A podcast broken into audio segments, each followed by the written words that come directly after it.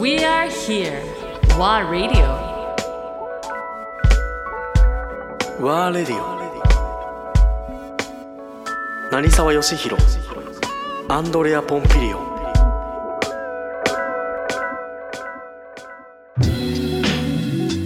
珍しいよね。だけどそのあの当時で日本人でいわゆるもうティーネイジャーじゃない、ティーネイジャーの頃にそんなに旅してる、まあ、東南アジアも行ったし、このアメリカにも行ったし、大陸の方に行ったし、っていうことなかなかそんなになかったような気がする。今はもしかしたらねもっとそうだね。時代的にはまあもっとできるようになってるけど、まあまあ、そうだね。あとはまあ人によってはねしてるだろうけどただまあお俺の場合はその特にそのど田舎ってやっぱりなんだろうな海と山を見てると、その先が見たくなったのかもしれない。海の地平線を見て育ってるから、その先っていうの、おに行ってみたいっていう思いが。ああったんだやっぱりそういうの、うん。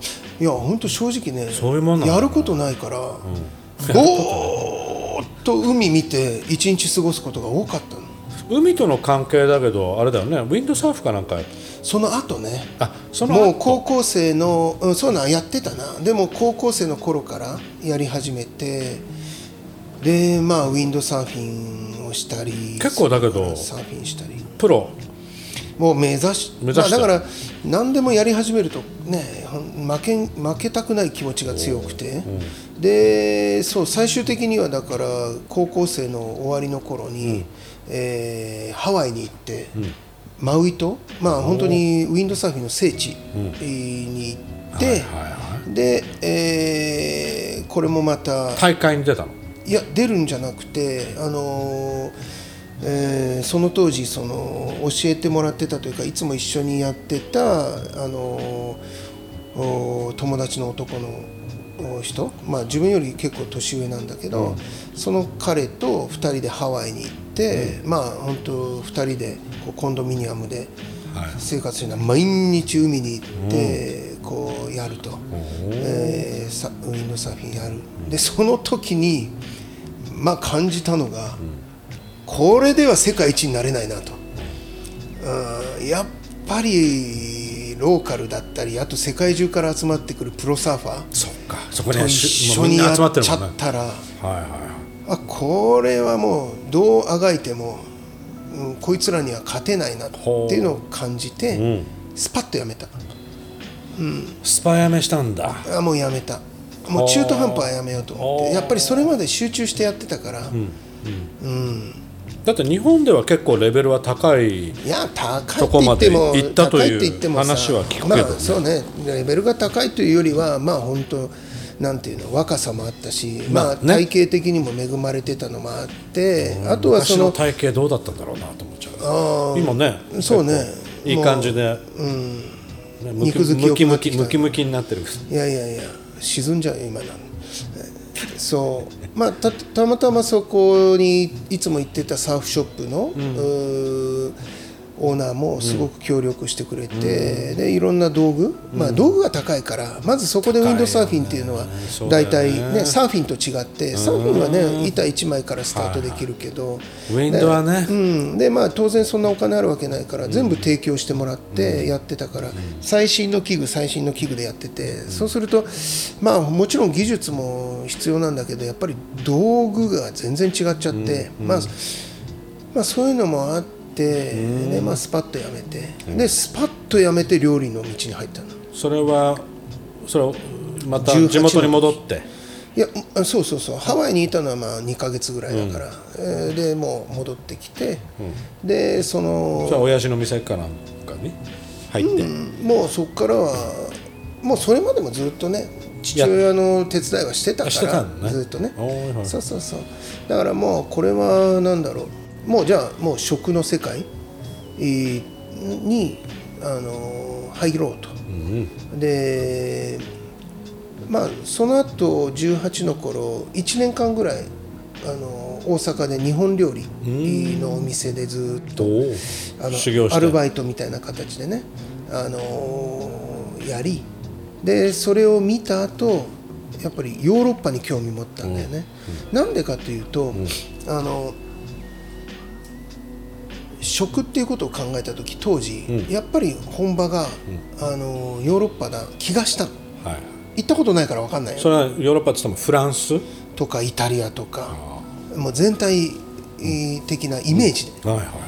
まだ行ったことないもんねその段階でまだ。ないよ。ないしもっと言うと今と違ってそんな田舎に育ってると本格的なスパイタリアンレストランもなければ何もないじゃん。だから茹でたてのパスタとか食べたことないし大体茹でてあって炒め直すっていう喫茶店のスパゲティしかナポレタンね。そうそうそう。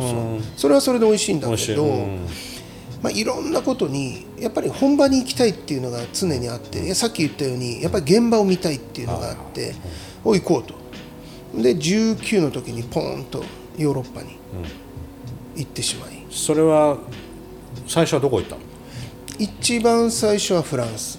半年ぐらいそこは何？行く前にもうターゲット絞ってあこのレストランで修行したいっていうのは最初、えー、ときっかけとしては学校？うん。に、えー、と半年はい。一応行き、行こうと。うん。で、えーその後お半年間現場で、えーまあ、研修みたいなことをやって、その半年やった、えーレストランで、えーそのフランス人に、お前は日本は向いてない」って言われて。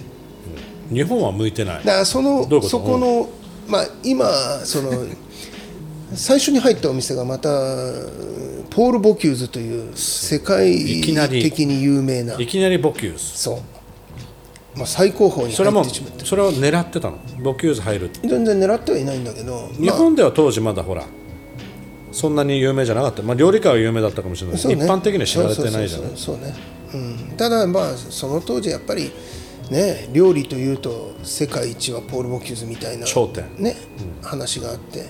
でそこそうすると結局もうその当時からポール・ボキューズはしょっちゅう日本に来てて、あとその下にいるシェフたち、えーもうしょっちゅう日本に来てるから、日本のこの業界の形を知ってるわけよ。ホテルとかレストランそうすると俺を見てお前は日本じゃ多分やっていけないぞ。もうそこでもうダメ出しそれされるは何？あのいわゆる性格？そう。性格を見て？とか。まあ結構そのちょっと変わりも負けず嫌いだし負けず嫌いだし、そのねえ。まあその時のシェフが、えーまあ、俺に期待したのはもっとヨーロッパに行って勉強しろっていう意味だと思う。はい。そのまあ、当時はやっぱりそのまだまだその特に、えーヨーロッパの料理これはイタリア料理もフランス料理もスペイン料理も含めて全て日本とのやっぱり差が大きかったんだと思う。うん。けね、多分彼らから見ると、だからもっとお前はヨーロッパに残って、このままね、えー料理の世界を見た方がいいっていうアドバイスを受けた。であなるほどなと。でまあ、えーじゃあそうしようかなと思ったら彼が次のお店を紹介してくれて、それがスイスだったんだけど、スイスのどこ？ジラルデというお店、はい。これはもう当時はねあのもスイスの銀行の、おおなんて言うんだろう。破るよりも予約を取るのが難しいって言われるぐらい まあ頂点。頂点だよね、のそこ紹介してくれた？紹介してくれる。電話一本で。そしたらここれからちょっと日本人のこう、変なの送る送り込むんでっつって。ただまあね電話して紹介するからにはそれなりに見込みがあると思って電まあ話してるから、向こうも、まあ、ポール・ボキューズのお店からの電話だと、おおそれはって言って期待するじゃん、じゃあぜひって言ってもう明日来いみたいな。明日来いみたいな。その翌日電車に乗って。乗っていったの？乗って行ったの。すごい展開だねそれ。そうよ。でスイスに着きました、そのお店に着きました、でねこんにちこんにち引っ張って。そうこんにちははじめましてって言ったらいきなり何言ってんだよ。コックコートに着替えてこいって。ははいみたいなそう即仕事？あ即。ノックした瞬間に。そう。ところがその時はさまだ俺が二十歳になったかなってないかぐらいの年、そのジラルデがいかに恐ろしいレストランかということを知らなかったわけよ